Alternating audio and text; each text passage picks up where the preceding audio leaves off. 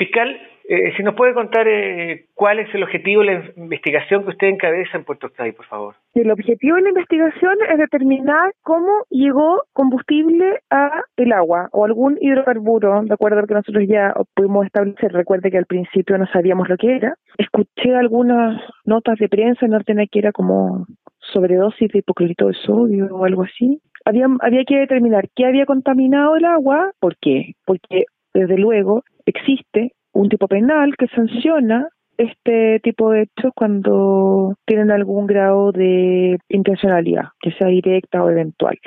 Entonces, el conjunto de antecedentes nos tendrá que decir si estos, si en estos hechos puede configurarse un delito o no. Esto se establece no solamente con la persona que hubiese cometido el error o la intencionalidad, como menciona usted, que es parte de la investigación, sino de aquellos que están más arriba en cargos de responsabilidad. Mm, si ellos han incurrido en alguna conducta sancionable con como como partícipes, desde luego, autores, cómplices, encubridores, de acuerdo a lo que sanciona el Código Penal. No hay ninguna excepción en ello. Disculpe mi ignorancia fiscal, esta investigación, al igual que otras, eh, conlleva no solamente eh, la revisión de las pruebas que pueda captar la, la PDI, sino también entrevistas, interrogatorios.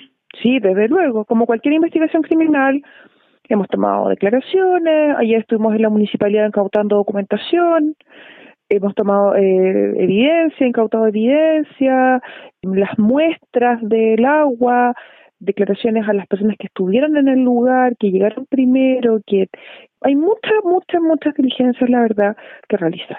Ante lo anterior, nosotros ya tenemos, barajamos algunas hipótesis de lo que puede haber ocurrido, en base a lo que afortunadamente fuimos descubriendo a pocas horas, como por ejemplo las certezas de que se trataba de hidrocarburos, el lugar donde habría ocurrido la contaminación, eh, lugar específico, digamos, porque hay en distintos lugares en donde se tomaron muestras contaminadas, no obstante lo anterior, tenemos una hipótesis clara de el, lugar donde ocurrió esta contaminación, el hecho que yo he señalado en otros medios, por ejemplo, que aquí hubo una conducta humana, qué nivel de voluntariedad, de intencionalidad, eso vamos a determinarlo, quién fue la persona, etcétera. El medio, también barajamos algunas hipótesis y por eso necesito el resultado de algunas pruebas con la finalidad de poder ir confirmando, descartando eh, las que las que se erigen con mayor fuerza. En un caso muy similar en Osorno, rápidamente se supo que un operario estaba a cargo en los momentos que se produjo el derrame. ¿La situación es similar aquí o había más personal involucrado?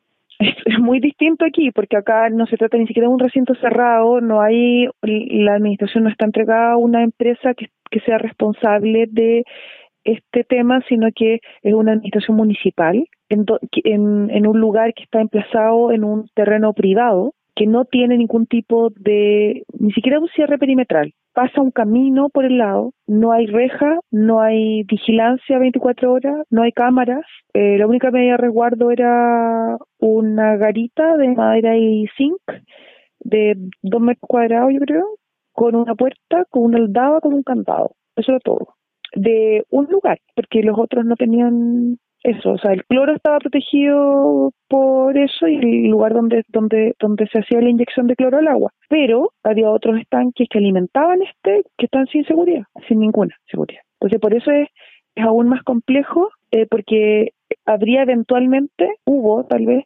eh, varios lugares potencialmente que en los que podría haber ocurrido esto. Sin embargo, nosotros creemos que por las diligencias, el resultado de las diligencias que ya hemos ido realizando, esto está bastante acotado. Lo que yo me gustaría decir, adicionalmente, es que nosotros entregamos los sitios de suceso para que las autoridades hagan las tareas de limpieza y que empiecen a trabajar en la reposición del servicio la tarde-noche de ayer, porque he escuchado en distintos medios que nosotros seríamos como el escollo para el restablecimiento del suministro y eso no es efectivo.